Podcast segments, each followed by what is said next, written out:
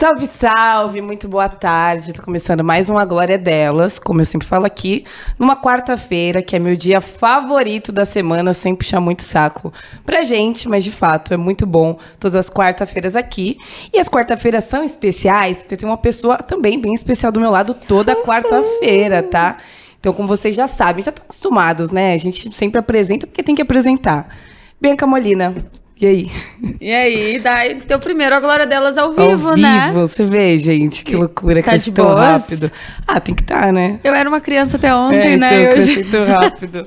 Eu sinto rápido, estava nervosa com vivos no começo, agora estou aqui. Ah, frisando a barriga, né? Mas é bom. Bom é demais. Bom. Gente, boa tarde. Muito bom estar aqui de novo, sempre. O A Glória Delas nas quartas-feiras, falando sobre as principais competições aqui do continente. Hoje comandado belíssimamente por Dai Natália. Eu sempre, eu sempre tô de bom humor na quarta-feira. Aconteça o que acontecer, acho que é ajar, como diria, né? quarta-feira é sempre bom demais. É, a minha quarta-feira também melhora. Todas as vezes que eu tenho, estou aqui, né, no estúdio da Comebol, e principalmente hoje, que a gente vai falar sobre as oitavas de final, tanto da Suda, quanto também da Libertadores. Então, assim, Hoje vai ser bom. Dá para ver o caminho dos brasileiros, como é, a gente. Vocês já viram na nossa programação aqui da Libertadores, o sorteio das duas competições aconteceu na última sexta-feira. Então, agora vai dar para ver o caminho que. Os possíveis caminhos, na verdade, que os brasileiros vão trilhar aí, tanto na Comebol Sul-Americana como na Libertadores. Inclusive, como a gente está falando de programação aqui, eu vou aproveitar para falar do QR Code na tela, falar que se você não se inscreveu ainda no nosso conteúdo, enfim, tudo, eu não baixou também o aplicativo da Comebol Libertadores, você não sabe o que você está perdendo, porque assim, agora a gente já passou para a fase de grupos, então se você não se inscreveu no nosso conteúdo, ali é o QR, o QR Code na tela para você só mirar ali rapidinho e baixar esse aplicativo, você já tem, né, Bi? Certamente. Exatamente. Desde o início da temporada, né? A Libertadores acontece tanta coisa, tanta coisa que não dá, não dá conta de só ler, a programação é. tem que estar tá de olho no aplicativo. Sim, ainda mais, então aproveita, se adianta, né, para você já ter acesso acesso a todo esse conteúdo antes de começar as oitavas. Então vamos falar de oitavas? Primeiro vou pedir é, o chaveamento da Sul-Americana. Vamos começar com Sul-Americana. E aí dá para ver também ali o caminho que os brasileiros vão trilhar na competição, ali na tela pra gente. Tem algum confronto? Vai, vou jogar uma mini bomba assim já para você, Bi. Qual que é o brasileiro que teve tá, o primeiro primeiro jogo teve um jogo mais fácil e também o brasileiro que está tendo aí o primeiro jogo mais difícil nas oitavas. Ux, o mais fácil eu acho que é o Santos Uh, o Santos vai pegar o Deportivo Tátira, que na Libertadores teve duas vitórias só em seis jogos na fase de grupos. Estava no grupo do Palmeiras, que era um grupo relativamente tranquilo, e mesmo assim o Deportivo Tátira não conseguiu se destacar nesse grupo. E com 14 gols sofridos, foi a segunda pior defesa da fase de grupos da Comebol Libertadores. Então já mostra a fragilidade do adversário do Santos.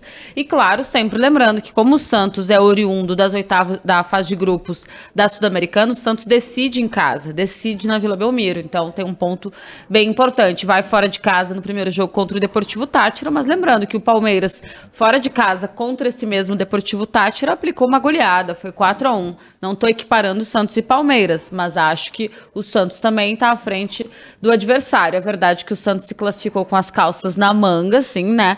Contando com um resultado paralelo, mas eu acho que dos enfrentamentos envolvendo brasileiros nesse, nesse jogo de ida, né, das oitavas de final da Comebol Sul-Americana, o Santos tem a vida mais tranquila. O mais difícil, caramba.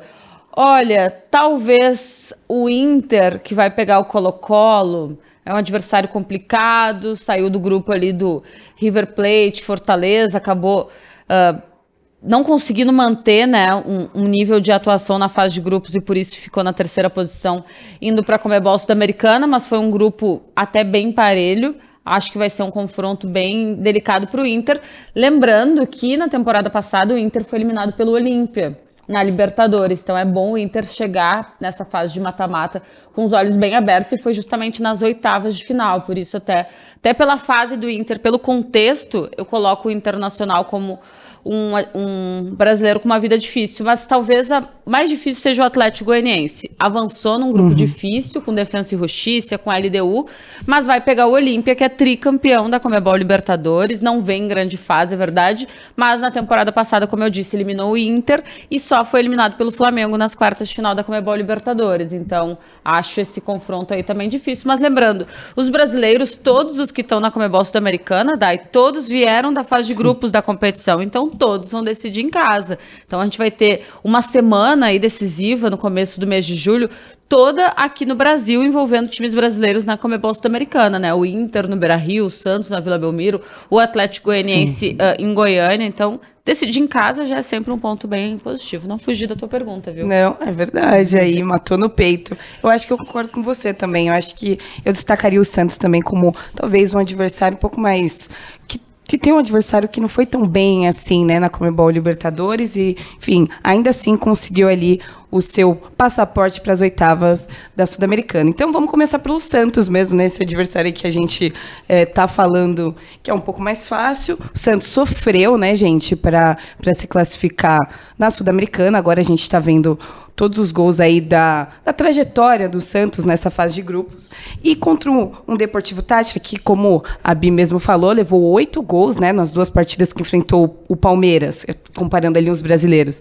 Na, na Libertadores, né, o primeiro jogo foi 4 a 0 e o segundo jogo 4 a 1 também no campeonato venezuelano, tá ali em quarto, quinto colocado. Sim, tipo, nada, nenhuma, nada muito, vamos dizer assim, expressivo para falar ainda mais de uma competição continental que é a sul-americana. E o Santos, como a gente já falou aqui, sofreu, né, gente? Sofreu bastante para essa classificação, estava dependendo ali é, do União La Calera para se classificar também. E mas o Santos tem uma marca interessante que acho que isso também pode é, colocar um pouquinho a favor do Santos, é, são seis jogos consecutivos que o Santos não perde em casa. Então, é, essa atingiu uma marca aí, uma marca bem legal, que, que a última vez que atingiu ela foi entre 2003 e 2004. Então, acho que, para mim, o Santos vai passar sem dificuldade por, por conta do futebol mesmo que o Deportivo Tátira apresentou na Libertadores, né, Bi? É, mas o Santos vai precisar evoluir muito nessa Comebol Sul-Americana. Tem um adversário frágil, é verdade. Tem essa força da Vila Belmiro, mas é importante a gente dizer: o Santos vem de uma derrota no Campeonato Brasileiro nessa mesma Vila Belmiro. É clássico, beleza, contra o Palmeiras, mas sofreu uma derrota. Uh, se despede da fase de grupos da Comebol Sul-Americana com um empate sofrido com o Banfield, um a um. Um jogo que o Santos teve dois jogadores a mais e mesmo assim ficou com um empate e como a Dai mesmo disse, precisava do outro resultado, né, do jogo entre La Calera e Universidade Católica para se garantir nas oitavas, ou seja, não fez sozinho o seu papel. Uh, aí ele tem uma vitória simples, 1 a 0 em casa sobre o União La Calera. Mas fora de casa, nessa fase de grupos da Sul-Americana, o Santos só tem uma vitória, que foi contra a Universidade Católica por 1 a 0 Estreia perdendo para o Banfield, fora de casa 1 a 0 na Argentina, e empata com o Lacaleira também em 1 a 1 Então, foi uma Comebol Sul-Americana muito instável para o Santos. O Santos, se tivesse... Uh, caído em outros grupos, Dai, teria muito mais dificuldade, com certeza, com certeza porque a gente viu grupos que se classificaram com uma média bem mais alta do que a do Santos, né? E o Santos acabou se beneficiando por um, um, grupo realmente abaixo da média ali. Nem Banfield, nem União La Calera, nem Universidade Católica foram grandes adversários aí na busca por essa classificação. Foi tudo nivelado por baixo, como a gente costuma dizer. Então não dá para tirar muita coisa de boa nessa classificação do Santos. Ela foi muito mais na sorte não gosto muito de falar da sorte, mas ela foi muito mais na sorte do que exatamente pelo talento uh, da equipe alvinegra. Santos também vai precisar trabalhar bem esse um mês aí de intervalo entre a fase de grupos e as oitavas de final da Comebol Libertadores para não ser eliminado pelo Deportivo Tátira. Camisa e futebol, o Santos tem mais, mas a gente sabe que em competições de mata-mata nem sempre essas duas coisas resolvem, né? Sim, lembrando, como você falou aí, da pontuação da fase de grupos, o Santos classificou com 11 pontos e a União La Calera, né, que enfim, só o primeiro de cada, de cada grupo que se classifica para as oitavas da Sul-Americana, né, que aí tem o encontro dos terceiros colocados da fase de grupos da Comebol Libertadores, União La Calera também estava com 11, né? Então, de fato, foi uma classificação bem apertada para o Santos. O grupo do Santos foi o grupo com a pior campanha a pior campanha dessa fase de grupos da Comebol Sul-Americana. Vocês querem entender por quê? Eu vou falar. O, vou começar lá por baixo. O grupo do Fluminense, que o Fluminense caiu com os mesmos 11 pontos do Santos, tá? Quem passou foi o União de Santa Fé com 12. Um ponto acima, é pouca coisa, mas um rendimento acima. O grupo do Ceará, o Ceará se classificou com 18, 18, pontos. E até o segundo colocado, o Independiente, teria eliminado o Santos, porque estava com 12 pontos. No grupo do Atlético Goianiense, o Atlético Goianiense classificou com 13, dois pontos acima. E a LDU teria feito uma boa briga com o Santos, porque ficou com 11 pontos. O grupo do Internacional, o Inter também se classificou acima do Santos, com 12 pontos. O grupo do São Paulo, o tricolor se classificou com 16 pontos. E o Everton do Chile ficou com 11 também brigaria com o Santos. Daí o grupo do Santos, que ficou com a mesma pontuação que o União La Calera, mas o Santos levou vantagem nos critérios de desempate. E ainda tem o grupo do Melgar e do Racing, que os dois primeiros colocados ficaram acima do Santos, né, com 12 pontos cada um. E o grupo do Lanús, que o Lanús avançou com a mesma pontuação do Santos, mas com um saldo de gols melhor que o do Santos, 3 contra 2 do Santos. Ou seja, foi o grupo de pior rendimento. Então, uma classificação importante, financeiramente importante, esportivamente importante, porque continua vivo numa competição fundamental para uma equipe que não ganha um grande título, né, um título de expressão já há algumas temporadas, mas não dá para se iludir. Esse Santos tem muito muito que evoluir. Com certeza, né? Vamos ver aí se nesse quase um mês de, de preparação, e a gente coloca ali Campeonato Brasileiro, Copa do Brasil também, é, para ver se o Santos consegue evoluir aí na Sul-Americana. Agora vamos subir a serra e cair no Morumbi. Também temos outro time brasileiro que se classificou para as oitavas de final da Sul-Americana, que é o São Paulo, né? São Paulo vai pegar Universidade Católica, que também é outro time que veio das oitavas de final veio da Libertadores, né, para as oitavas de final. E é um time que Universidade Católica só fez quatro pontos no grupo H, é, no mesmo grupo que o Flamengo, né? Então a Universidade não foi bem. No jogo, nos jogos contra o Flamengo, perdeu de 3 a 2 e depois de 3 a 0 e só fez um ponto. É, fora de casa, na verdade, fez uma vitória, que foi contra o Sporting Cristal por 2 a 1 né? E o São Paulo, que na verdade é, teve um bom rendimento né, na Sul-Americana, é, o Rogério Senna apostou nos meninos todos, né? Teve também o primeiro gol aí do Caio, que ficou super emocionado na comemoração. Eu acho também que o São Paulo tem time, tem total capacidade de passar para as oitavas, Bi. Não, o São Paulo, o São Paulo muito mais do que o Santos é uma situação de quase obrigatoriedade de avançar para as quartas de final da Comebol Sudamericana. De fato, também pega um adversário bem mais fraco, né? Um adversário que pouco ofereceu perigo aos oponentes ali da fase de grupos da Comebol Libertadores, é só a gente lembrar que o Flamengo e o Tajeres, eles já chegaram classificados e classificados e definidos, né, para a última rodada porque o Flamengo já era líder, ninguém alcançava, uhum. e o Tadieri já era segundo e ninguém alcançava. Ou seja, não foi nenhum um grupo que se brigou até a última rodada pela classificação às oitavas da Comebol Libertadores. Então, de fato, a Universidade Católica é um adversário que é perfeito para o São Paulo, um São Paulo que vem evoluindo na temporada. É verdade que no Campeonato Brasileiro andou tropeçando, dois empates consecutivos, perdeu a chance de assumir a liderança da competição, mas na Sul-Americana pôde usar a competição de um jeito que quase todo grande clube gostaria de poder fazer, que é colocar colocando seus jogadores reservas, né? O São Paulo uhum. trabalhou as seis partidas da Comebol Sul-Americana com uma média de dois, três titulares, começando entre os 11 iniciais. Isso é muito bom para rodar elenco, para conhecer mais as possibilidades do Rogério Ceni, fazer variações táticas. É sempre muito importante, até porque a gente sabe que o calendário é concorrido, que o departamento médico dos clubes invariavelmente também está muito cheio. O São Paulo está vivendo isso nesse momento. E, bom, São Paulo é gigante, né? Tricampeão de Comebol Libertadores, é um dos poucos brasileiros campeão da Comebol Sudamericana, foi campeão em 2012. Então, sim, tem a responsabilidade de, de avançar para as quartas de final, decide no Morumbi, né? Sempre bom a gente lembrar isso. Não fez uma fase de grupos espetacular, mas fez aquilo que precisava para estar sem sofrer na primeira colocação e avançando para as oitavas de final. É, para mim, um dos grandes favoritos, por enquanto, ao título, inclusive, da Comebol Sul-Americana.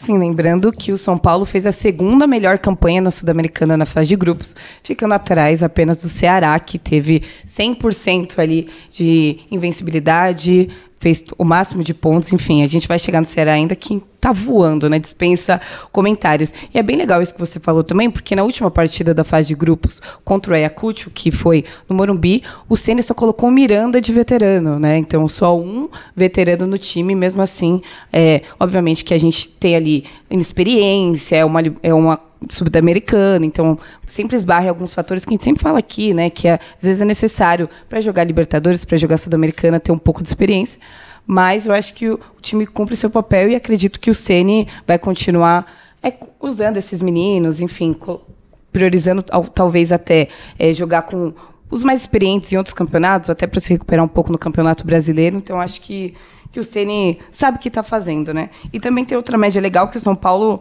não tomou nenhum gol nas últimas três partidas de Sul-Americana. Última vez que a equipe foi isso foi como você falou em 2012 que o São Paulo foi campeão da Sul-Americana. Eu acho também que é um brasileiro que passa para mim também sem nenhum grande esforço. É, tem que ver como vai estar tá a situação do São Paulo no Campeonato Brasileiro e de todas as equipes envolvidas, tá? Porque a gente vai falar do Ceará, por exemplo, nesse momento o Ceará é vice-lanterna do Campeonato Brasileiro. Então, se chegassem às oitavas de final, a gente sabe que isso pode pode impactar no desenvolvimento do time dentro de campo, também nas peças que o treinador vai utilizar. Mas falando de São Paulo, acho que vai muito ao encontro disso. Como o tricolor vai estar no momento das oitavas de final da Comebol Sul-Americana no Campeonato Brasileiro. Por quê? Porque o Ceni já falou em entrevista coletiva que a prioridade é o Brasileirão. Não é Copa do Brasil, não é Comebol Sul-Americana, é Brasileirão. Por quê? Porque ele. Che... Gosto muito de fazer perguntas que eu é mesmo respondo. Minha oratória. Por quê? Porque ano passado ele volta ao clube e o clube está numa situação bem perigosa, uhum. né? Correndo o risco de ser rebaixado pela primeira vez na história do Campeonato Brasileiro envolvendo o tricolor.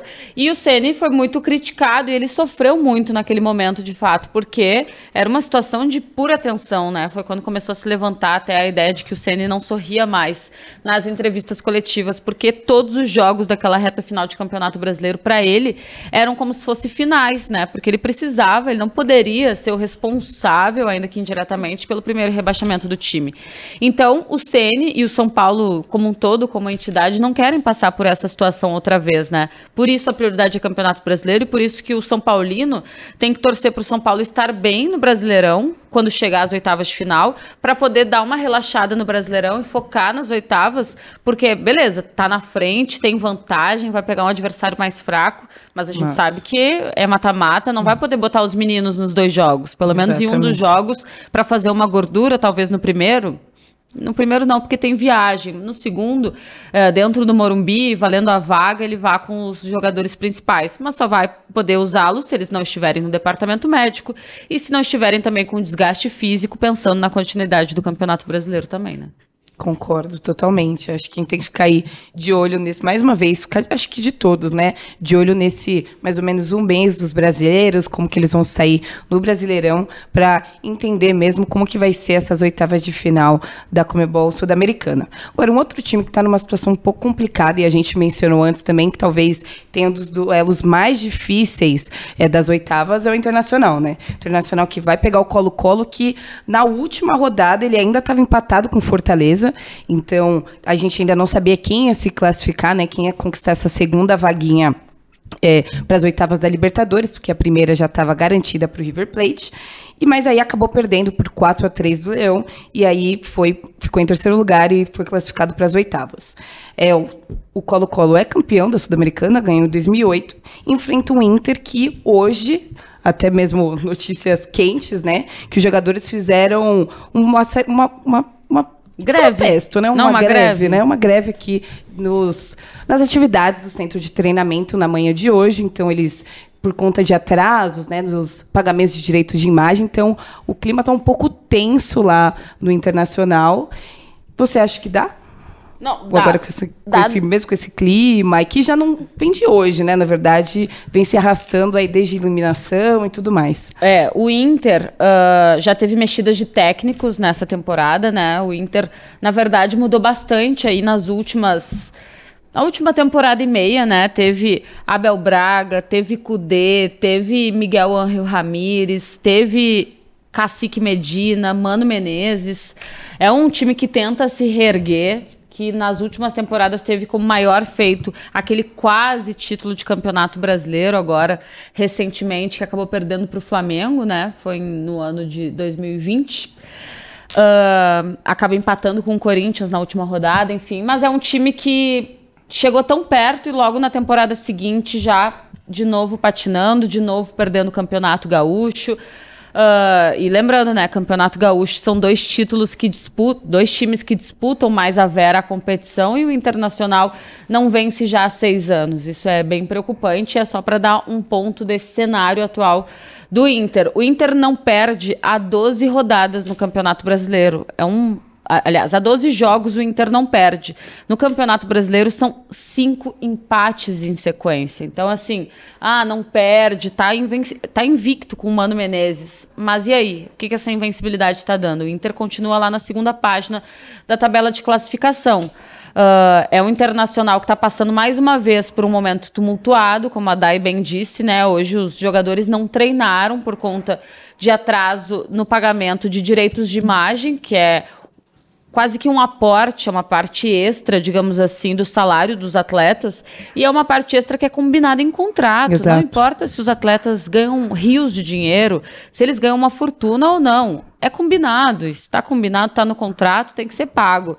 Então, assim, daí não dá para Uh, desligar uma coisa da outra. Tá tudo muito associado. É difícil a gente dizer que um time vai conseguir grandes vitórias quando nos bastidores está tudo muito efervescente, né? É hum. aquilo. Eu vou chovendo molhado, talvez, vou ser repetitiva, mas a gente tem que ver qual a situação uh, da equipe daqui a um mês, né? Quando começar de fato essas oitavas de final da Comebol Sul-Americana sempre lembrando, o Inter é um dos três brasileiros que já tem o título da competição, né? Foi campeão treinado pelo Tite em 2008. Então conhece a competição, mas não ganha um título de expressão desde lá.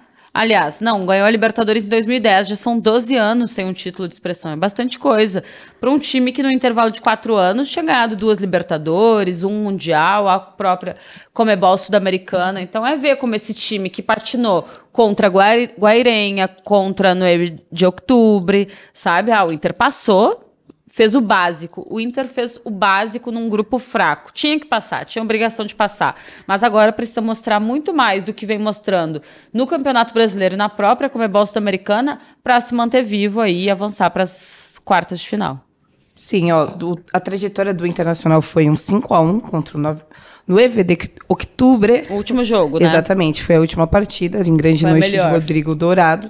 Faz, isso daí também precisava, né? Eu acho que 5 a 1 no Beira Rio contra o 9 de, de outubro, que foi já um espanhol, né? Você uhum.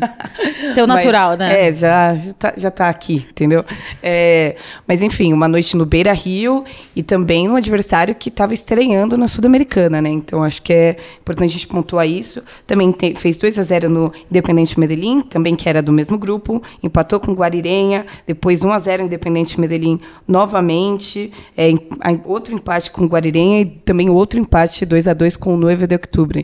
Então, de fato, não foi uma grande fase de grupos do Internacional. Acho que tem que ficar atento, ainda mais por conta desses problemas internos, porque a gente sabe que isso interfere é, dentro de campo, a gente sabe que que enfim é muito complicado. A gente viu vários times, aí a gente pode, sei lá, fala talvez um Cruzeiro, quem sabe também vários outros times que com essas crises é, internas, né, a falta de pagamento, o time de fato é, decaiu, enfim, e não priorizou talvez ou não foi bem nessas competições. E lembrando mais uma vez que agora é mata-mata, então se, esses jogos serão decisivos muito decisivos para o Internacional. Uh, só já aproveitando que a gente trouxe a questão mais factual, o Inter não tinha treinado de manhã, está treinando agora com os portões fechados.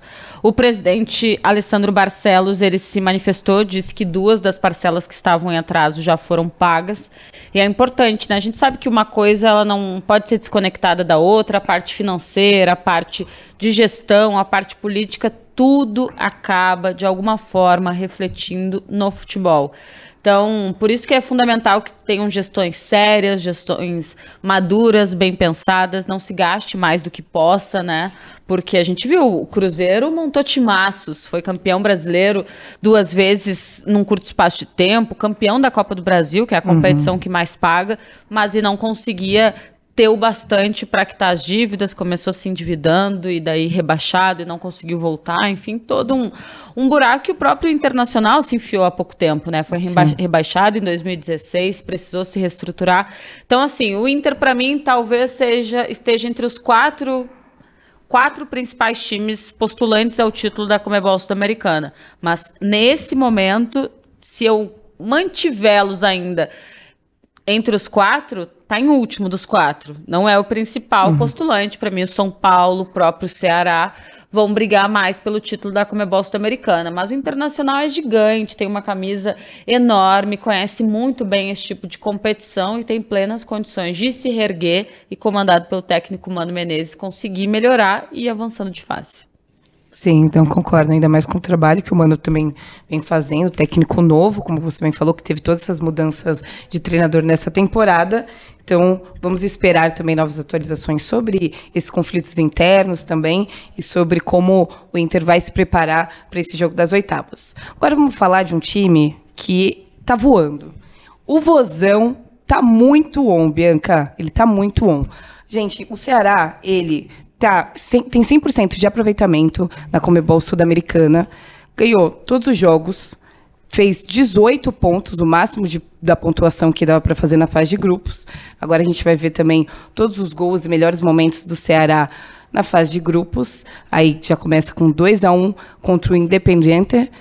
Olha, eu acho que me, assim, não me surpreendeu, porque eu acho que o Ceará e todo o futebol nordestino já vindo uma crescente, isso a gente também falando sobre o Fortaleza, que também classificou para as oitavas, mas uma campanha 100% e tão redonda, eu não, eu não esperava, talvez. Eu acho que eu sabia que classificaria, mas eu achava que teria talvez um pouco mais de dificuldade o Ceará. Eu nem sabia que classificaria, porque estava no grupo do Independiente, né? Que é o maior campeão da história da Comebol Libertadores, é um gigante argentino. Uh, ganhou recentemente em cima do Flamengo a competição, né? Na edição de 2017. Eu realmente imaginei que o Ceará tivesse uma vida muito mais complicada do que a que teve. Fico muito feliz pelo Vozão mesmo. Ano passado, acho que boa parte do Brasil já tinha parado para acompanhar o desempenho do Ceará, que estava muito bom na Comebol Sul-Americana. Mas como só passa o primeiro de cada grupo, acabou perdendo essa classificação no detalhe. E dessa vez não ficou refém do detalhe, fez a sua parte, venceu todos os jogos, venceu duas vezes o próprio Independiente, dentro de casa, fora de casa. E fora de casa ainda tinha a possibilidade de ser eliminado para o adversário argentino. Precisava perder por mais de dois gols de diferença e não. Nem empatou, nem perdeu por um golzinho, foi lá e tome-lhe mais uma vitória fundamental histórica, coloca o Ceará aí nessas oitavas de final da Comebol Sul-Americana, mas assim, eu gosto muito de ver o bom rendimento dos times nas competições continentais. Fico muito feliz, só que eu não consigo desconectar uma coisa da outra. O Ceará, nesse momento, Sim. é vice-lanterna do Campeonato Brasileiro. Hoje, hoje, quarta-feira, nós temos um clássico. Fortaleza e Ceará é o clássico dos desesperados, porque o Fortaleza é lanterna com dois hum. pontos e o Ceará é vice-lanterna com seis pontos. Então é muito bom ver a caminhada dos dois times nas competições sul-americanas, mas eles precisam achar a estratégia ideal para não perder o Campeonato Brasileiro de vista, porque a gente sabe que chega um momento que fica quase impossível alcançar, né, ou sair do fim do, do, do poço que é o rebaixamento para uma segunda divisão, né? E a gente sabe também a importância de tipo, putz, vamos co continuar firme e forte numa competição gigantesca como a Comebol Sul-Americana e tal. Não sei o que vai acontecer, não sei qual tipo de gestão, de estratégia que a direção e a comissão técnica vão adotar, mas eu espero que o Ceará quando for começar essas oitavas de final da Comebol Sul-Americana, já estejam respirando um pouco melhor no Campeonato Brasileiro para não se desesperar e não precisar abrir mão, claro, de uma possível vaga para as quartas de final.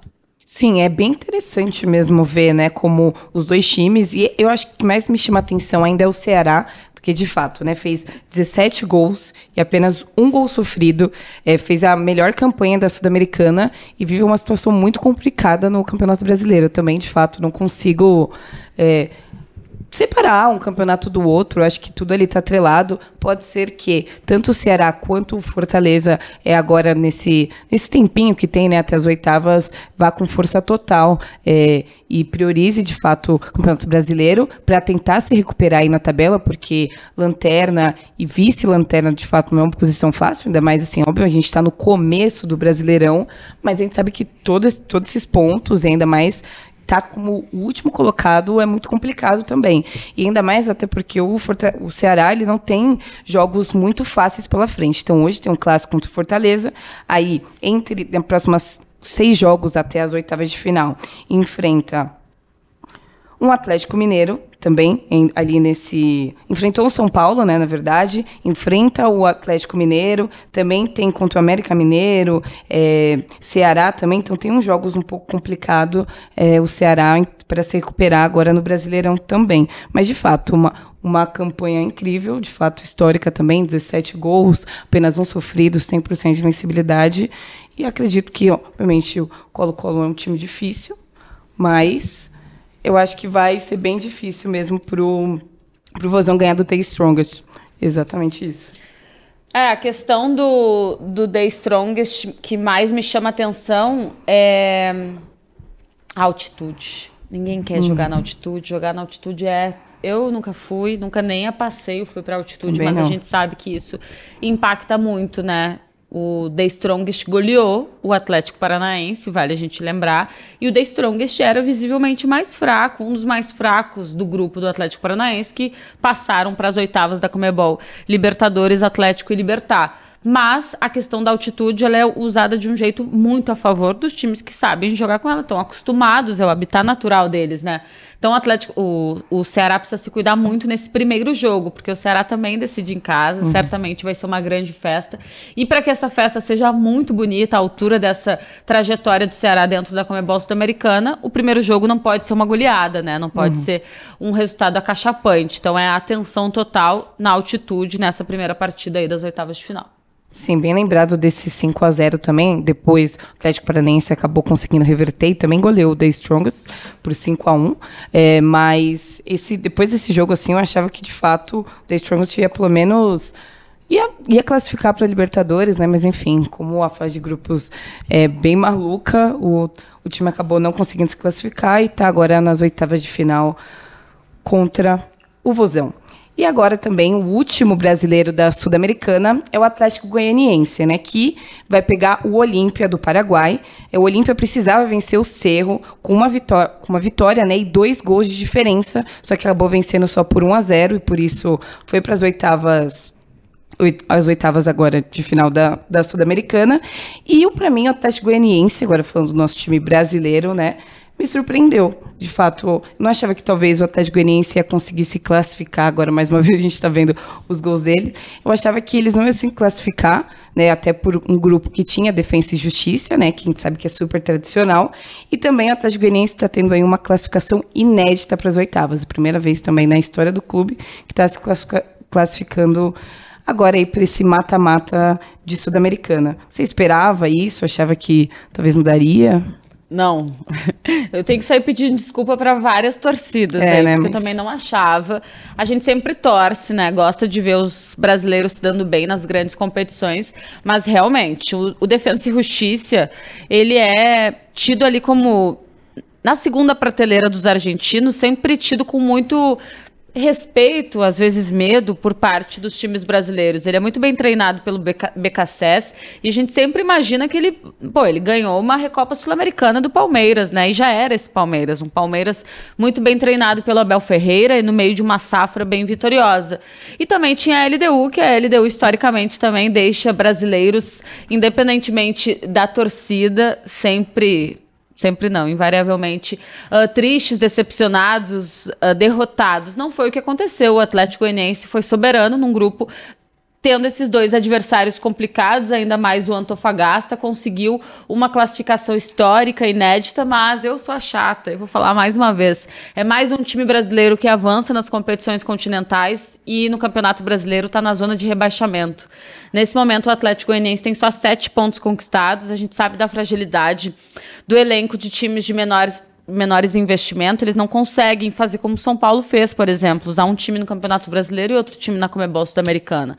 E com isso tem desgaste físico, tem perda de jogadores para departamento médico, tem baixo rendimento mesmo por cansaço, várias falta de variação tática, né, que às vezes funciona contra equipes em determinada competição e outra não, é o que está acontecendo com o Atlético Goianiense. Então eu vou repetir a frase que eu mais vou falar no programa de hoje. Temos que ver como o Atlético Goianiense vai chegar nesse final do mês de junho, né? Como ele vai estar tá dentro do Campeonato Brasileiro para ver o que, que ele vai conseguir fazer. Vai arriscar mais um rebaixamento da história, na história para a Série B do Campeonato Brasileiro? Vai arriscar no meio da temporada do Campeonato Brasileiro poupar no Brasileiro para focar nas oitavas de final da Comebol Sul-Americana? Tudo vai passar por como o time vai estar na tabela de classificação. Como a Dai falou, ainda é o início de Campeonato Brasileiro, né? Mas eu mesma falando do Grêmio, posso falar, o Grêmio passou o Campeonato Brasileiro inteiro ano passado na zona de rebaixamento, hum. porque cada vez vai ficando mais difícil de sair de lá. Nesse momento, o Atlético Goianiense é o primeiro ali dentro da zona, é o que está mais perto de sair, mas está na zona. E a gente sabe que, pô, essa gordura inicial é importante. E tão importante quanto aproveitar esse um mês sem Libertadores para focar no Brasileirão, conquistar o máximo de pontos que conseguir para chegar nas oitavas de final e tentar continuar escrevendo uma história que já é bonita até aqui, pensando em avançar as quartas da Comebol Sul-Americana, bem, aliviado, sem pensar que tá uma situação muito incômoda, muito ruim dentro do Campeonato Brasileiro. E fora que o Atlético Goianiense pega um dos times mais fortes dessa Comebol hum. Sul-Americana, que é o Olímpia. É verdade, ah, é tricampeão, mas nas últimas muitas temporadas não vem bem. Não vem bem, mas é o Olímpia. Mas sempre lembrando também, é mais um jogo que vai ser decidido aqui no Brasil. Sim, né? Primeira vez que o Olímpia vai enfrentar times brasileiros, também sul-americana, e também o Atlético Goianiense agora nesse confronto tem um histórico favorável, né, fora de casa aí na Sul-Americana com três vitórias, três empates, duas derrotas. Lembrando também que, vamos falar, uma campanha assim é de se destacar do Atlético Goianiense em Sul-Americanas foi só em 2012, né? Depois passou pelo Figueirense, que foi eliminado pela Universidade Católica, e aí, enfim, mas ainda naquela época o torneio era disputado só em fases eliminares, enfim. Então, acho que vai ser bem difícil, ainda mais pegar um Olímpia que deu trabalho desde a, das fases prévias de Libertadores, né? Um time então que, que vem mostrando ser muito forte, apesar de não ter se classificado na Libertadores confrontos dos brasileiros passados na Sul-Americana e agora hora de ir para Libertadores, também esse campeonato que a gente gosta pouco aqui na Glória delas. E vou começar com um brasileiro que tomou susto, mudou de treinador, é, teve trabalhos interrompidos depois de 21 dias, então aconteceu de tudo nessa fase de grupos com o Atlético Paranaense. Atlético Paranaense que vai enfrentar o Libertar do Paraguai é, esse confronto que também já teve né, na fase de grupos e teve um pontinho para cada lado. O Atlético Paranaense também é, já se em outras vezes já se enfrentaram quatro vezes, né, em competições da, da Comebol, com três vitórias para o Furacão e só uma para o Libertar. Então pode ser que com esse retrospecto o Atlético Paranaense acabe levando a melhor. Você acha que para o Atlético Paranaense, que também agora que teve toda a confusão, vamos dizer assim, né, com o Fábio Carilli, depois de 21 dias, aquilo para mim também me chamou muito atenção. Achei que, de fato, isso ia, ainda mais depois do 5 a 0 para o The Strongest, eu achava que isso talvez ia dificultar muito a classificação do Atlético Paranaense. Agora, você acha que tá calmo? Conseguiu a classificação das oitavas, um técnico novo, seguindo, seguindo o trabalho, você acha que agora vai dar e vida tranquila para o Atlético Paranaense? Ah, é. o, o Felipão assumiu o papel que ele não quer mais ter na vida, né, que é o de técnico. Acho que ele vai se esforçar ao máximo para entregar uma boa temporada nessa que deve ser a última dele como hum. treinador de futebol, né? Depois ele vai para uma área mais de gestão mesmo, como já fazia o Autuori no Atlético Paranaense, no Internacional e tal. Uh, tá bem no Campeonato Brasileiro, né? O Atlético Paranaense está na primeira metade lá da tabela de classificação indo ao encontro daquilo que a gente fala sobre essas primeiras rodadas, né? A importância de se sair bem. Consegue uma boa classificação, já tinha uma vantagem, é verdade, para as oitavas de final da Copa do Brasil, consegue avançar para as oitavas de final da Comebol Sul-Americana, da, da Comebol Libertadores, com duas vitórias em sequência que eram fundamentais, né?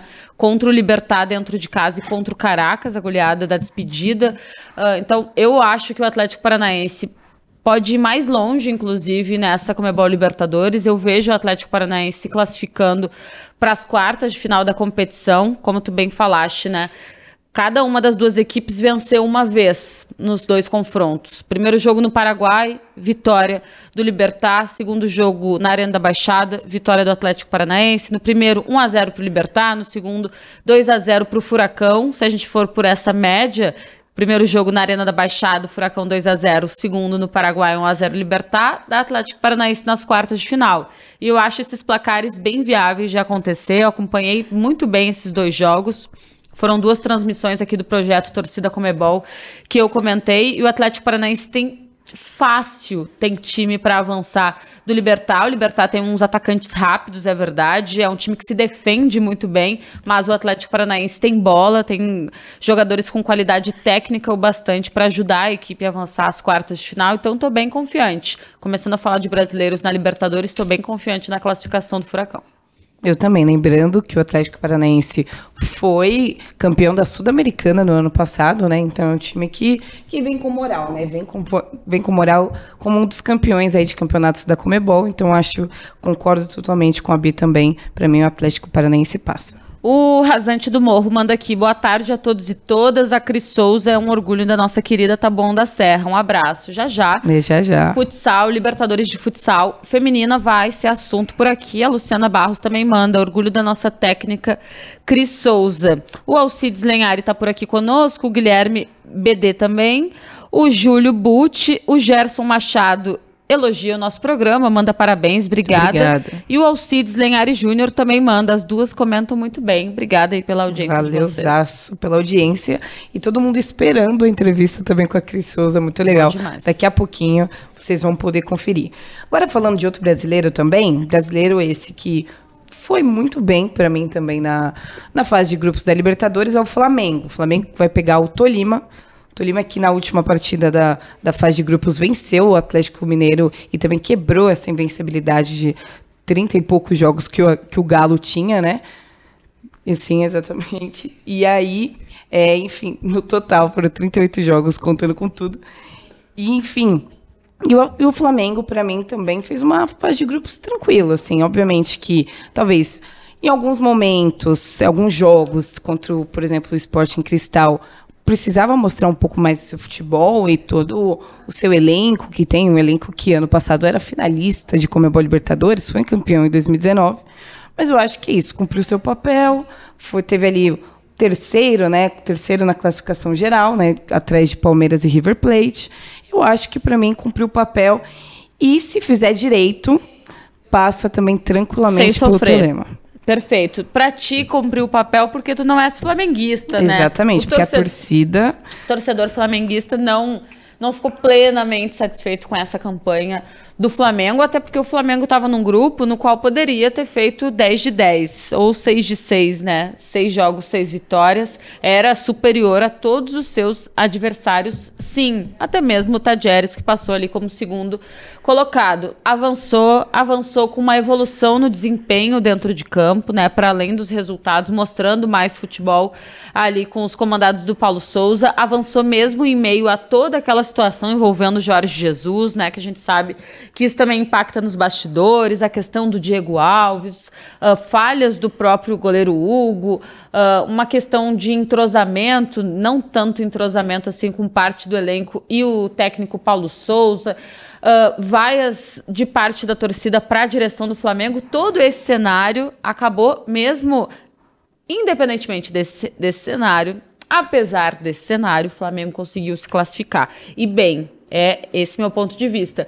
E com sorte, porque pega o Tolima, que apesar de ter se despedido da fase de grupos com uma vitória em pleno Mineirão sobre o Atlético Mineiro, que acabou com uma invencibilidade histórica do Galo dentro da Libertadores, pô, é um time que, em relação ao Flamengo, não é para apresentar grandes dificuldades. Primeiro jogo fora de casa, segundo no Maracanã.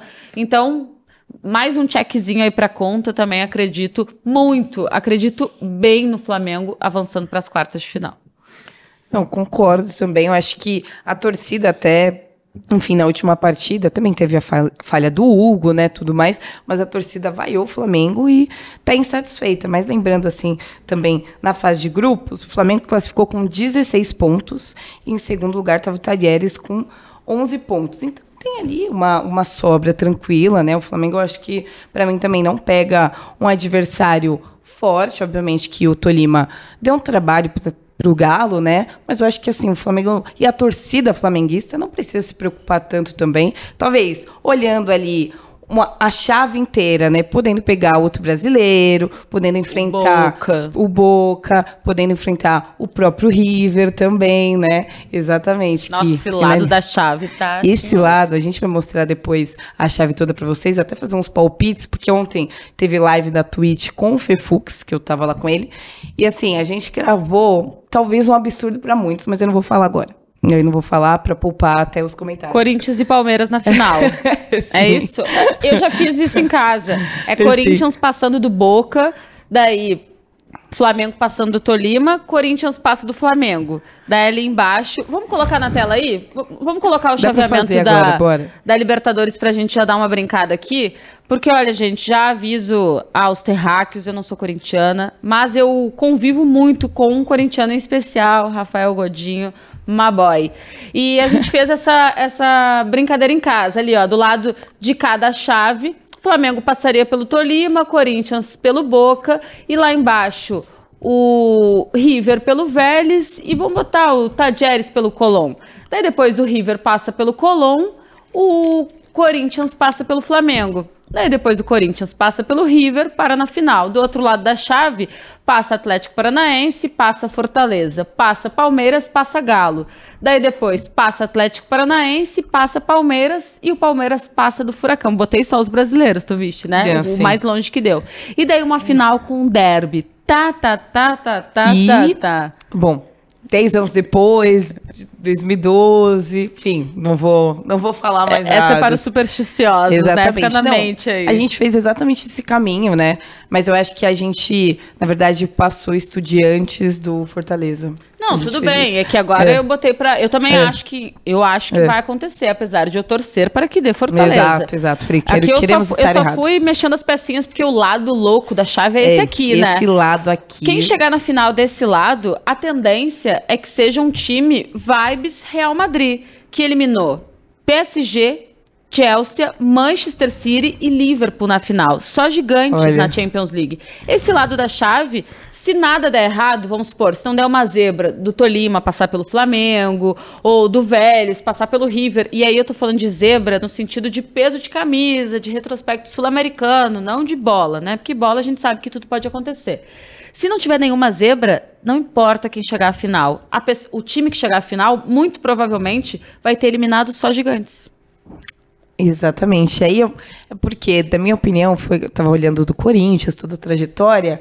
Aí você começa a ganhar do Boca, ganhar do Flamengo, ganhar do. Sabe? Aí já, já embala, né? Então, estão deixando a gente sonhar aí, enfim, torcedores corintianos, depois vocês comentam é, ali na, no YouTube também o que, que, vocês acham, enfim, a gente vai chegar para falar do Corinthians. Oh, o Alcides Lenhari mandou assim, Equador nunca mais será o mesmo se a final for Corinthians e Palmeiras. Nunca mais. Nossa Senhora. Imagina, nunca mais. O mais. Rogério Antônio, garota, se o Corinthians ficar na frente do Palmeiras, vai tomar uma goleada do campeão da América. Olha, já acha que já, é. tem, já tem definição esse derby.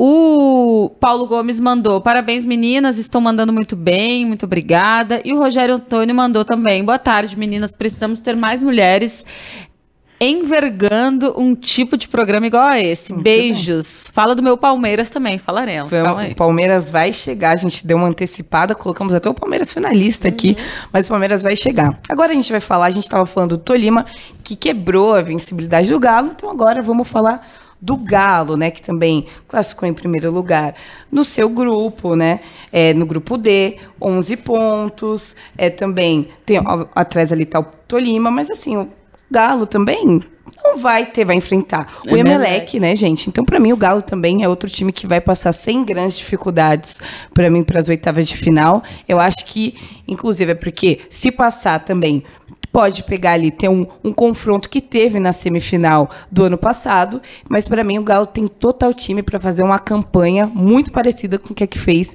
em 2020.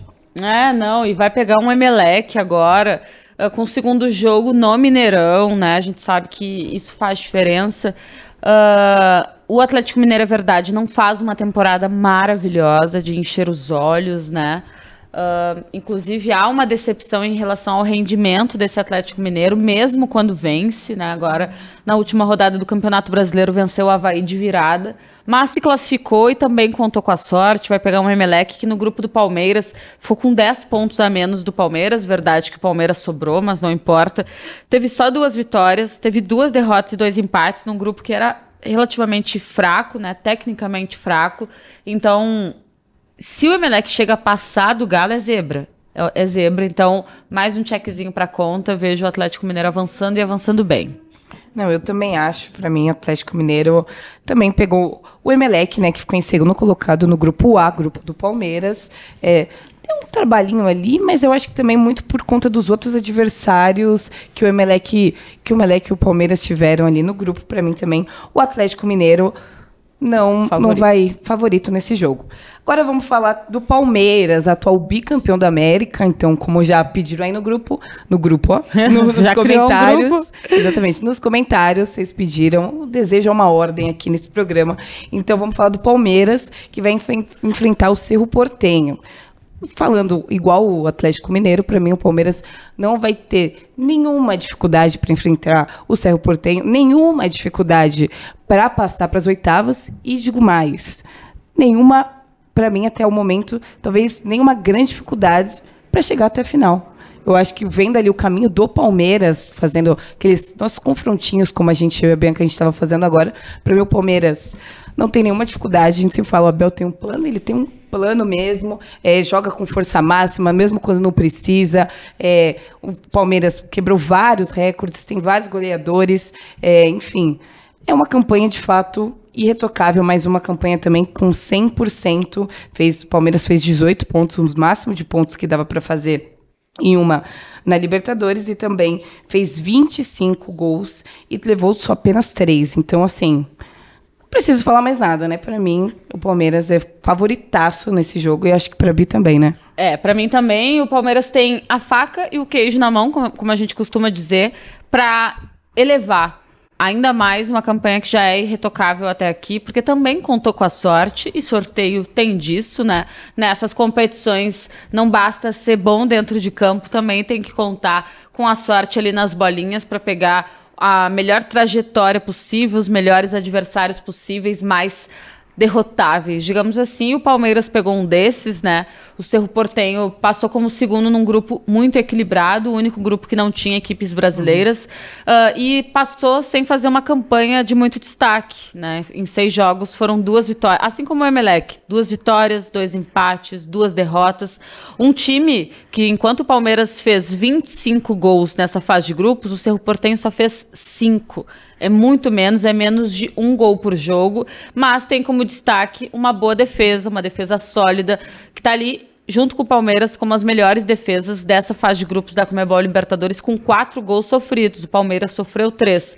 Então, não acho que vai ser um passeio do Palmeiras, não acho, porque é um time que daqueles difíceis de se jogar contra, porque se fecha, abdica de ter a posse de bola e provoca um tipo de dificuldade nesse aspecto. Mas o Palmeiras tem poderio ofensivo bastante para furar esse tipo de bloqueio, nem que seja na bola parada, e a gente sabe que tem ótimos cobradores de falta, né? O próprio gol olímpico que o Scarpa está tentando ali na cobrança de escanteio e tudo mais, acho que o Palmeiras vai passar, vai passar bem, mas sempre de olho. Tem esse aspecto bem positivo do Cerro Portenho, que é a parte defensiva, mas em termos de nível técnico, tá sim, muito abaixo do Palmeiras. Então, mais um checkzinho, porque vejo mais uma vez a equipe Alviverde entre as oito melhores aí do continente. Sim, e lembrando também que o Palmeiras tem como ser um dos principais rivais que mais jogou, na real, né, em Libertadores da América. Então foram 10 jogos aí entre Palmeiras e Cerro Portenho, e o Palmeiras também nunca perdeu jogando como visitante contra esse rival. Então, para mim também, vida tranquila para o Palmeiras e para o torcedor palmeirense. Agora a gente vai falar do rival, do principal rival do, do Palmeiras, que é o Corinthians que se o Palmeiras talvez está com uma vida mais fácil, o Corinthians, acho que.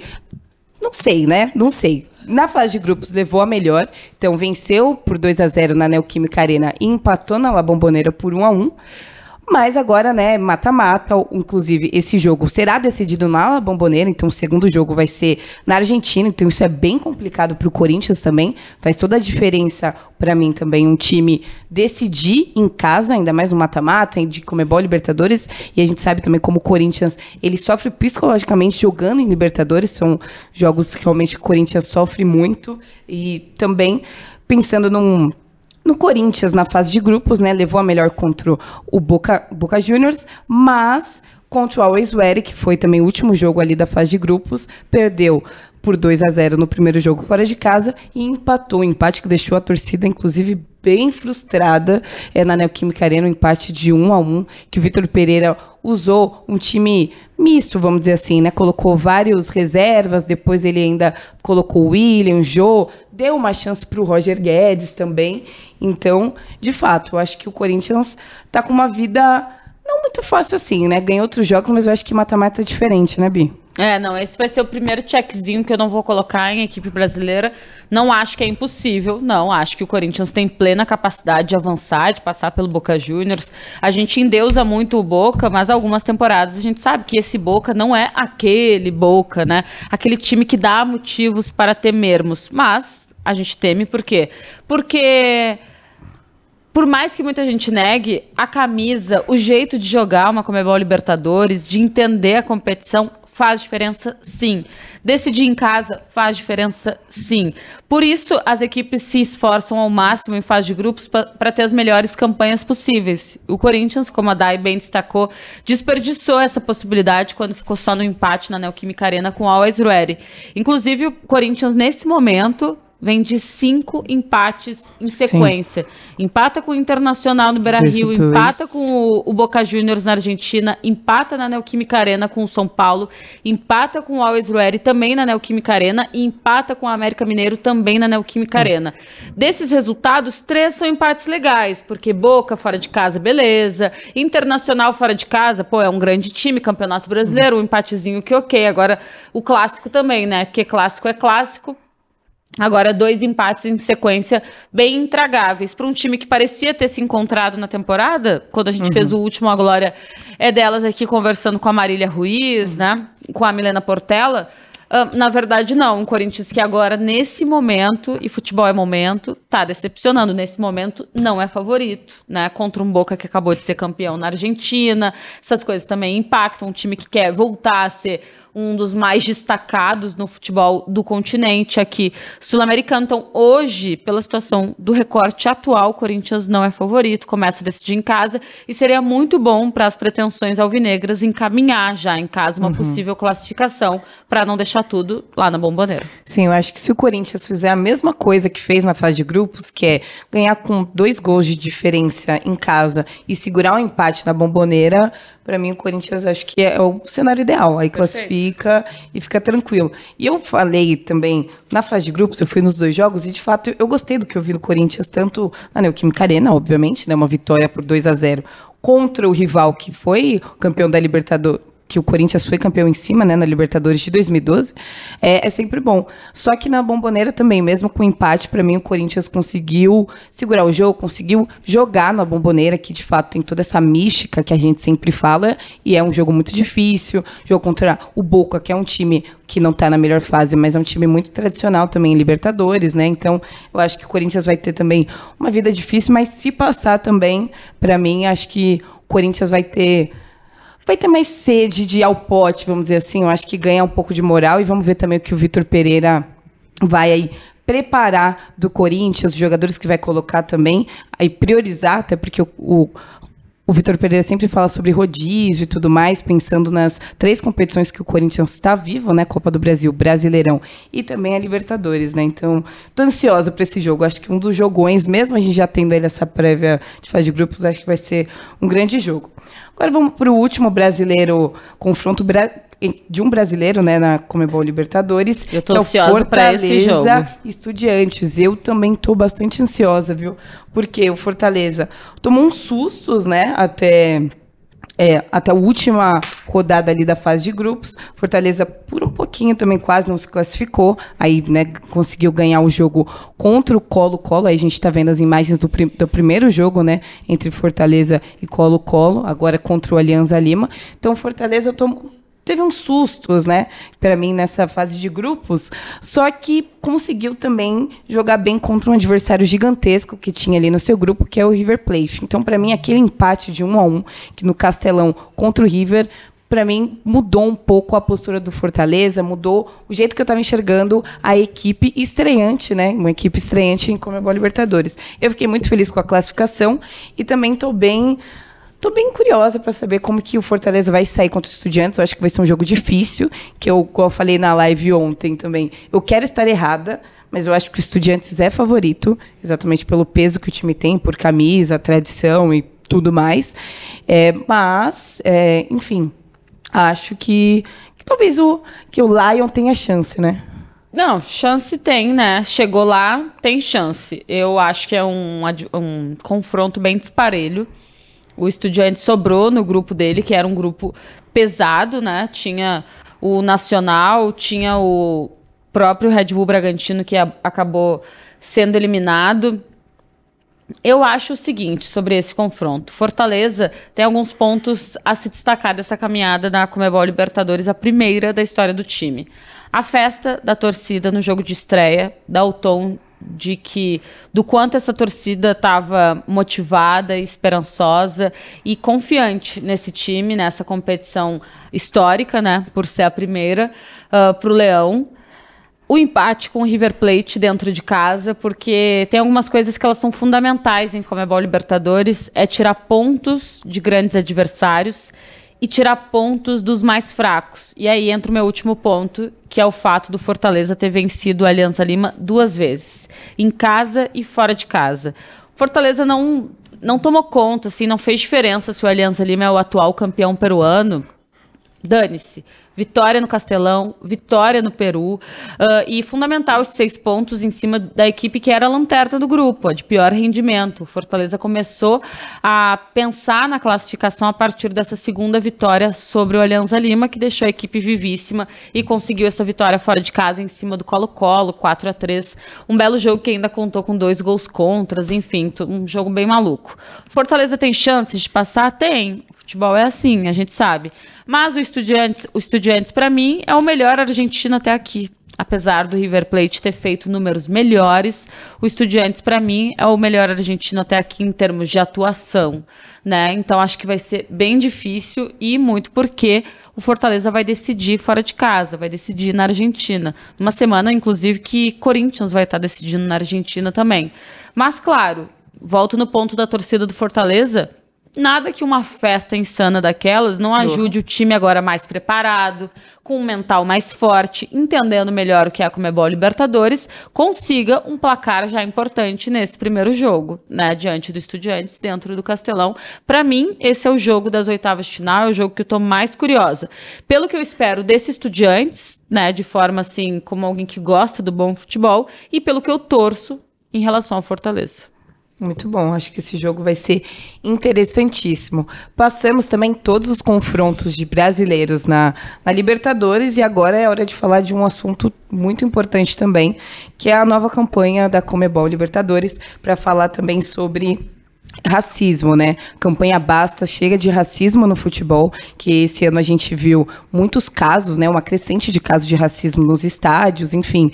E, de fato, né, racismo não deve ser aliado com o futebol. Racismo não cabe mais em nenhuma partida, tanto da Comebol Libertadores como na Comebol Sul-Americana.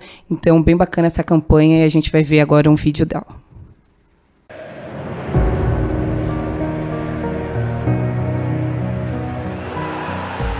O futebol soma não divide. Somos todos diferentes, mas estamos unidos pela mesma paixão. Em cada jogo, em cada gol, em cada abraço ou comemoração, deixamos claro que o futebol inclui, nunca separa. A Comebol não admite nenhum ato de discriminação. O racismo não tem lugar na festa do futebol sul-americano. Basta de racismo. E mais uma quarta-feira que eu e a Bianca a gente sempre fala que é a nossa quarta-feira, é o dia preferido da semana. Temos mais uma mulher que se destaca no meio do esporte, mas agora no futsal. E com a gente aqui hoje vai estar a Cris Souza. Cris Souza, que é a treinadora do Magno Tabuão. E ele, ela também já foi eleita a melhor treinadora do mundo em 2020. Seja muito bem-vinda, Cris. Boa tarde, meninas. Obrigada pelo convite. Prazer imenso poder estar aqui com vocês nesse bate-papo. Muito bem, Cris, eu já te introduzi falando sobre ser melhor do mundo, e aí eu quero também falar sobre referências, né? Agora, ainda mais com o seu título de melhor do mundo, acredito que você é uma das grandes referências, ainda mais sendo uma mulher treinadora no meio do futsal. E aí eu quero começar de lá de trás. Como que foi para você começar como treinadora e se de fato lá no começo você tinha alguma referência para seguir nesse caminho? Olha, Dai, quando a gente iniciou o projeto aqui em Itabuã, eu não tinha nem pretensão de ser treinadora, para falar a verdade, né? A equipe aqui era muito modesta, era um trabalho bem regional, que tinha como objetivo ganhar os jogos regionais, era o sonho na época, né? E aí a gente entrou para fazer a diferença nesse, nessa equipe. Começamos a montar, estruturar, organizar todo o trabalho, e a evolução foi diária, né? E a cada ano a gente conquistava alguma coisinha, isso foi dando bagagem, foi dando notoriedade ao, ao projeto, né? A gente foi conseguindo patrocínio, foi conseguindo estruturar melhor, crescer tanto no aspecto extra-quadra, que é algo importante da gente destacar, né? A gente cresceu como um projeto, a gestão do projeto, e, e também a gente cresceu dentro de quadra, no que diz respeito ao próprio jogo, né? Eu, eu não era treinadora, nunca fui treinadora. Quando eu assumi esse desafio, Odai, eu, poxa, era uma recente estudante de, de educação física, estava fazendo mestrado em fisiologia, mas do jogo futsal eu, eu conhecia muito pouco de tática, de técnica, né? Isso tudo foi, eu fui aprendendo junto com as meninas, junto com toda a equipe de trabalho, e, e aí a gente foi dando esse essa cara que o Tabon tem hoje, né? Mas foi um processo, são 13 anos à frente desse trabalho, e agora a gente está colhendo os melhores frutos, né? Na época, você imagina, 2009, 13 anos atrás, é, era desafiador ter uma referência mulher. A gente tinha aqui a Maria Cristina, que era treinadora da Sabesp, foi multicampeã, treinadora da seleção brasileira, ganhou muitos títulos, né? Mas era a única mulher do cenário que de fato era mais conhecida, né? É, inclusive ela parou de atuar, é uma pena porque sempre foi uma grande treinadora. Mas eu garanto a você, Dai, que a maioria né, dos grandes treinadores eram homens. Sempre foram os homens dominantes nesse meio esportivo, né? Ô Cris, tu falaste são 13 anos, né? Desde 2009 aí no clube e hoje o cenário da mulher no comando técnico de grandes esportes e isso se reflete também no futsal, ele ainda está caminhando de uma forma bem lenta. Eu imagino que em 2009 esse cenário ele fosse ainda mais assustador. Como foi para ti e quais os principais obstáculos, os maiores obstáculos que tu enfrentaste lá no começo desse trabalho? Olha, Bianca, de tudo, né? De eu chegar e, e, e ser apresentada para um colega do meu irmão, e meu irmão dizer: Olha, minha irmã é boleira, né? Ela joga bola. Aí ele falava, ah, ela trabalha em qual padaria? Né? Coisas Deus, desse tipo, de, de verdade, até você ter de ganhar o respeito, né? De todas as atletas, de toda a, a, a todos os patrocinadores, os parceiros que a gente teve que convencer, a gente sempre tem que mostrar muito mais, né? Que a gente é capaz, que a gente pode fazer. E, e muito tempo durante o início da minha carreira, eu me sentia testada, né? No, no que eu passava do entendimento que eu tinha do jogo, das decisões que eu tomava como treinadora, como gestora, tudo isso tinha teste, né? É, e, e, aos e aí eu tinha que ter muito cuidado, tinha que ter muita responsabilidade para fazer com que tudo desse certo, ou a maior parte das coisas dessem certo. Então, os desafios foram muitos, é, mas eu acredito que é, ser uma liderança, sempre fui uma líder, né? Aprendi a jogar futebol na rua com os meninos, isso me ensinou muita coisa, o fato de você é, ter que lidar com eles, porque se, se eu não jogasse com os meninos, eu não jogava. Então, esse aprendizado que a rua me deu, essas relações, é, eu fui trazendo para ser, ser também uma mulher muito braba, né?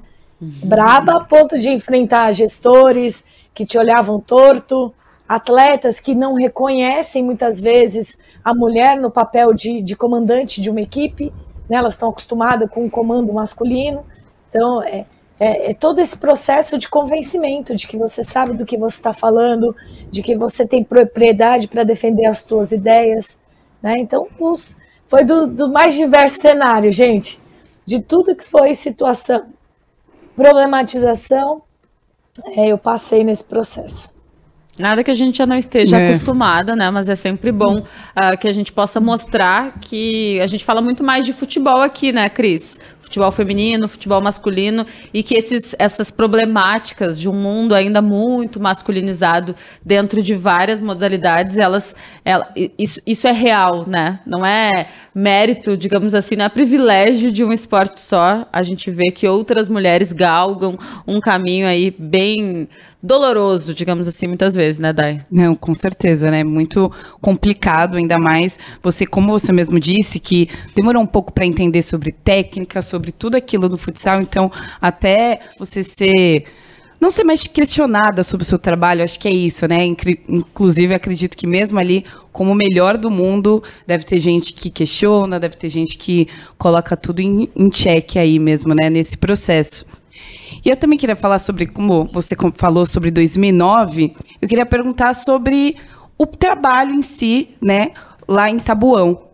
Como que você, por exemplo, tem a, a, categoria que é mais profissional, né? A categoria profissional que você treina, mas sei que também você faz um trabalho com meninas mais novas, exatamente para criar todo uma base. uma base, né? Exatamente, para o esporte, para o futsal e para que as meninas também continuem ali crescendo naquela escolinha e se adaptando. Como que funciona isso, Cris? E como que veio também essa ideia? Olha, Dai, primeiro a gente tem um lema aqui que é o de oportunizar, né? A gente tem muito talento no Brasil e as meninas muitas vezes não têm onde treinar, não têm onde se desenvolver, não têm onde uh, se aperfeiçoar. E aqui a gente abriu as portas da nossa cidade na verdade, assim, a gente é um case de sucesso aqui dentro, né? Então, as pessoas indicam, os pais trazem, tem todo um movimento em prol de oportunizar que as meninas participem do projeto. E, e na verdade, é, no primeiro momento, a briga foi toda para montar uma equipe profissional. Né? A partir do momento que a gente conseguiu ter essa visibilidade, ser uma equipe né, de alto rendimento, é, a gente percebeu a necessidade de formar atleta. Porque às vezes eu contratava uma atleta e demorava muito tempo para essa atleta entender a referência de jogo que a gente adotava aqui. Então, às vezes eu perdia, poxa, seis meses, às vezes um ano de adaptação e a atleta não conseguia pensar o jogo da maneira como a gente jogava. E aí nós, nós discutimos aqui né, entre a comissão técnica e falou, olha, gente, nós temos de primeiro fazer um bem para a modalidade, né? Porque a gente precisa formar novas atletas as grandes atletas, as mais renomadas, estão envelhecendo já, né, estão em fim de carreira, e a gente precisa dessa renovação. Vamos contribuir com, com o que a gente pode. E aí vamos formar a categoria de base. É, hoje a gente tem do sub-11 ao sub-20, né? Então a gente tem o sub-13, o sub-15, o sub-17 e o sub-20. E tem também a turminha de iniciação, que é, é as meninas que querem experimentar o esporte, querem jogar de alguma forma, participar de um treino de futsal, né? E, e esse ano a gente vai para o segundo ano de um grande projeto, agora com o patrocínio do Itaú, meninas. É, a gente vai espalhar o futsal pela cidade de Taboão da Serra, né? Nós vamos até as escolas, os núcleos, e levar muito da nossa metodologia de trabalho para quem sabe encantar muitas meninas, né? E descobrir novos talentos para que possam jogar no Tabuão Magnus, mas que possam também jogar nos, times Santa Catarina, nos times do Rio Grande do Sul, do Nordeste, enfim. A gente quer ver o futsal grandioso. E para isso a gente realmente tem que colocar a mão na massa. Ô, Cris, uh, dentro dessa ideia de engrandecer o futsal, bom, agora começa mais uma edição da Comebol Libertadores de Futsal Feminina. Eu quero saber como vocês estão se preparando, como vocês se prepararam, né? Porque a disputa já está batendo a porta. E qual a importância, dentro da realidade do futsal feminino, de uma competição como essa? Primeiro que eu tô aqui dando pulinho na cadeira, né, Bianca? Porque é, ter a oportunidade de disputar uma Libertadores é um sonho para qualquer treinador, para qualquer atleta. Né? A gente sonhou muito com esse momento, a gente desejou muito estar, né, ser a representante brasileira numa competição tão importante. É, e aí a gente se preparou demais. A gente está, desde o ano passado, quando a gente ganhou o novo futsal feminino Brasil, que agora assume uma, um, um nome de Liga Feminina de Futsal, né? uma competição que tem uma cara nova agora, toda repaginada, com o mando dos clubes, a organização toda dos clubes responsáveis, né, filiados, mas é a competição nacional, é a principal competição do país. E aí, quando a gente ganhou no futsal no ano passado, poxa, já ficou aquela expectativa de poder ir para a Libertadores, né, de ser o representante brasileiro. E a gente sabe da responsabilidade que é. O nosso país respira futsal, respira futebol, e, e é uma oportunidade para o esporte de mulheres mostrar cada vez mais o quanto a gente pode ser grandiosa, né? O quanto a gente pode levar o nome do Brasil, o quanto a gente pode encantar com tudo que a gente faz. Então a gente se preparou muito, pode ter certeza, as meninas estão vivendo esse sonho desde cada, cada gota de suor derramada em quadra, cada estratégia, cada treino. A gente fala de Libertadores, a gente almoça e janta Libertadores, meninas. A gente quer muito trazer esse título para o nosso país. Que legal, né? E lembrando também que, como a Bi também já adiantou, é, a Libertadores Feminina no futsal começa no dia 4 de junho, vai até o dia 11 de junho, e neste ano vai ser disputado em Cochabamba, na Bolívia. E também todos os campeões até agora são brasileiros também, né? Bem legal. Ô, Cris, é, esse dado que a Dai traz uh, mostra exatamente o que é a realidade do futsal hoje aqui no continente. O Brasil está, de fato, bem à frente nessa disputa? Muito. Tanto na tanto no, esse retrospecto né, sul-americano, quanto no retrospecto de seleção, é, nos mundiais, ainda que não reconhecidos pela FIFA, né, mas o Brasil é campeão absoluto de todos eles. Né, são seis títulos conquistados a seleção sequer perdeu uma partida oficial, só perdeu amistoso, né? É, então a, a, hegemonia do Brasil é muito grande. Isso pesa para vocês assim? Tipo, chega ali na primeira Libertadores com uma pressão, falando, meu, agora se. Não se pode ser o primeiro a quebrar isso. Né? né? Se todos foram campeões, agora na minha primeira participação, quero achar meu espaço e também continuar aí nessa soberania brasileira? Ah, com certeza. Mas eu acho que eu, eu acredito que a gente já está acostumado a lidar com isso, né? Porque você joga uma competição nacional, Dai, Bianca, é absurdo, todo mundo quer ganhar, né? E os grandes times estão aqui. Então a disputa ela começa aqui, a Libertadores começa pelo campeonato nacional, né? Então acredito que a gente esteja calejada, mas a gente sabe da responsabilidade. O hino vai tocar diferente, eu tenho certeza disso, né? A perna vai tremer um pouquinho. Mas eu acho que também faz parte todo esse contexto, todo esse cenário. A gente tem que, de fato, tirar o lado positivo disso tudo, né? Aproveitar essa responsabilidade positiva e fazer com que isso se torne trabalho, empenho, suor e dedicação para trazer esse título para o Brasil. Ô, Cris, apesar dessa pressão, digamos assim, que tem, né? Uh, eu acredito que tu Inclusive, quero te perguntar se alguém tem alguém que conheça mais a equipe do que tu, né? Nesses 13 anos aí de trabalho, mas entendendo que tu conheces muito bem as meninas aí que tu comandas, né? Que tu trabalhas diretamente. Uh, qual é a avaliação que tu faz há poucos dias desse início de Comebol Libertadores Feminina de Futsal do teu time? Hoje, tu sentes a confiança, e isso independentemente de pressão, de retrospecto do Brasil dentro da competição, tu sentes a confiança hoje no elenco que tu tens, de que dá para mais uma vez essa taça voltar para cá? Confio, Bianca, confio de verdade, né? As meninas estão é, trabalhando muito, estão se preparando incansavelmente para isso, para chegar nesse melhor momento, né? Daqui a uma semana. Então eu, eu acredito, confio nas minhas atletas, eu sei do potencial de cada uma.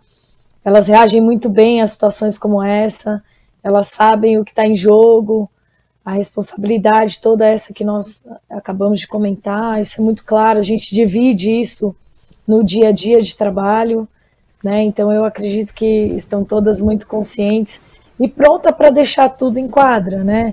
Pode ser que não dê, pode ser, faz parte, é jogo, né? A bola tem que entrar, é, a gente não pode tomar gol. É, o, o, jogo em si é aberto, mas eu tenho certeza que não vai faltar garra, determinação, vontade e o emocional, né, gente? Que a gente vem trabalhando há muito tempo esse emocional.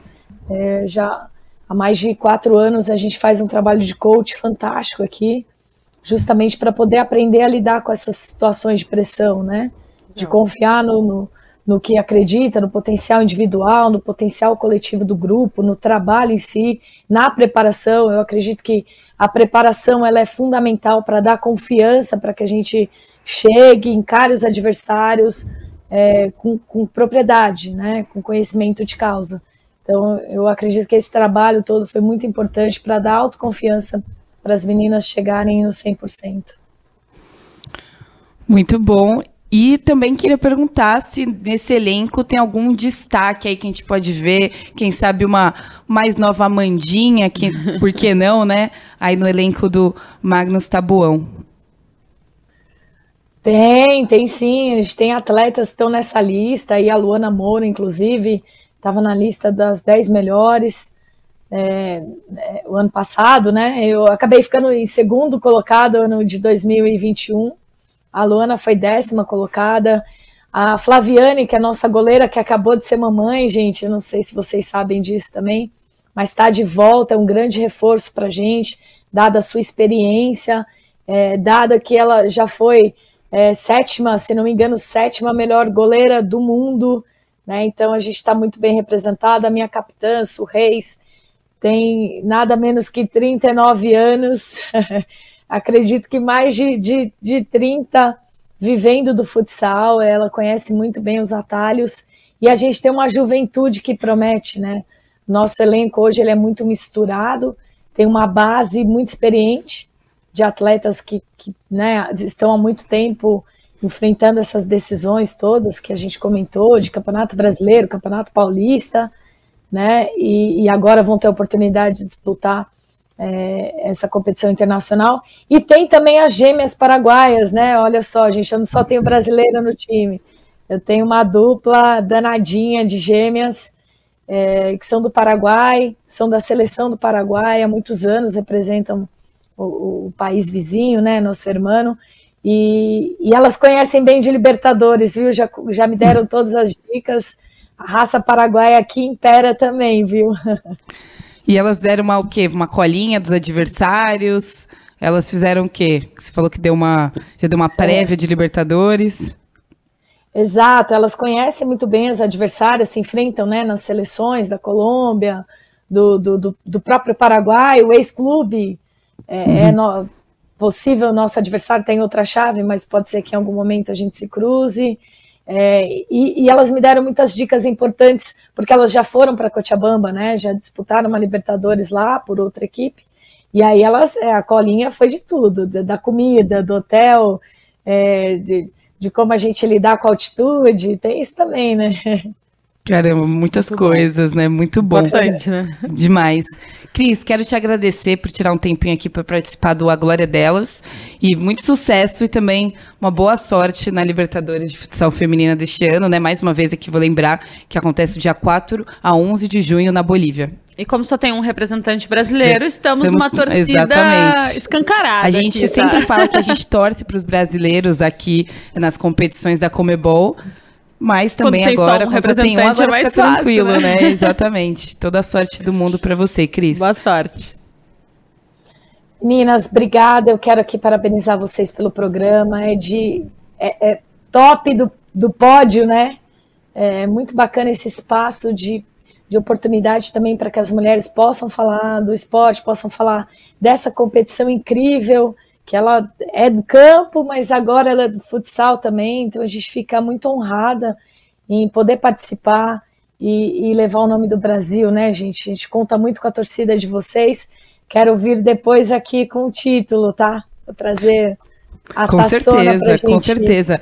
Estará convidada, e já está convidada, fica aqui o convite. Então, da próxima vez que você estiver aqui, se conseguir pessoalmente também, a gente vai adorar, mas que seja também com esse título da Libertadores. Cris, um beijão e brigadão.